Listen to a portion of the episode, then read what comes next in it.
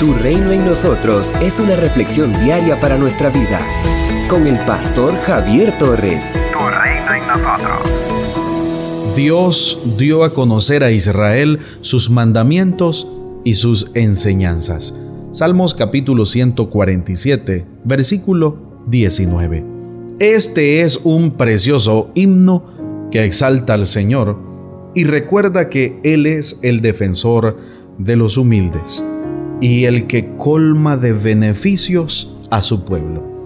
Algunos creen que este himno fue entonado con ocasión a la dedicación de los muros de Jerusalén en tiempos de Nehemías. El versículo 2 hace alusión a la reconstrucción de Jerusalén y del templo cuando el pueblo regresó del exilio babilónico.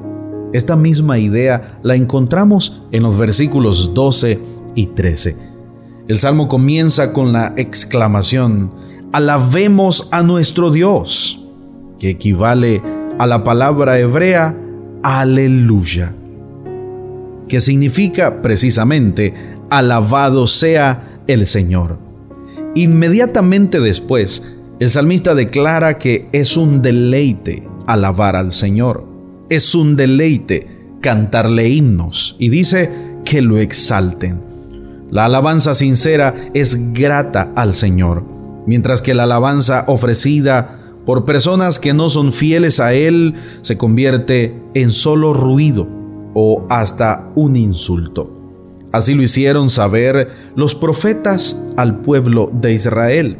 Para que la alabanza sea agradable a Dios, debe brotar de gente que es fiel al Señor, que practica la justicia y que vive en santidad.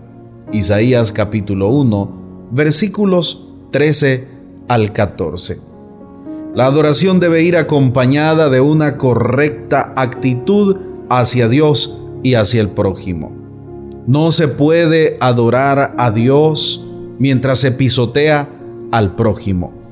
El salmista expresa motivos de alabanza y gratitud al Señor, como su grandeza, su misericordia, su provisión, la restauración de Jerusalén y la entrega de su ley al pueblo. El Señor les dio su ley para que vivieran muchos años, para que disfrutaran de la tierra y se mantuvieran en la libertad. Que Dios le haya dado a Israel su ley es una expresión del amor que le tiene a su pueblo. Esto hace que Israel sea diferente a cualquier otra nación. El Salmo 147, verso 20 dice, a ninguna otra nación le dio a conocer su palabra. Por eso, Israel no puede vivir como los pueblos que no conocen al Señor y a su palabra. En Deuteronomio capítulo 4 versos 7 y 8 leemos, no hay ningún otro pueblo que tenga tan cerca a su Dios, como lo tenemos nosotros cuando le pedimos ayuda, ni tampoco hay un pueblo que tenga mandamientos tan justos como los que ustedes han recibido. Este trato especial de Dios a Israel es motivo de alabanza, pero también es un desafío a vivir como su pueblo, de modo que las demás naciones anhelen conocer a este Dios y lleguen también a ser su pueblo. Tener la palabra de Dios es una bendición.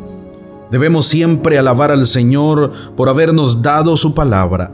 Esto implica que hemos de vivir como hijos suyos, de tal manera que nuestra alabanza sean tan gratas y seamos de bendición a los que nos rodean. Somos una iglesia llamada a establecer el reino de Jesucristo en Nicaragua. Nuestra misión es predicar las buenas nuevas de salvación a toda persona, evangelizando, discipulando y enviando para que sirva en el reino de Jesucristo. IRSA, transformando vidas. Para que recibas esta reflexión diaria en tu celular, puedes escribirnos un mensaje al WhatsApp 8588 8888. Síguenos en las redes sociales. Encontrarás reflexiones, devocionales y publicaciones del pastor Javier Torres que edificarán tu vida. Tras 13 años de ministerio continuo, estudios en psicología, diplomado y maestría en teología, sirviendo a Dios y a las personas, el pastor Javier Torres continúa compartiendo el mensaje de Jesucristo. Esto es Tu Reino en nosotros. Visita www.javiertorres.com y encuentra contenido que transformará tu vida. Tu Reino en nosotros.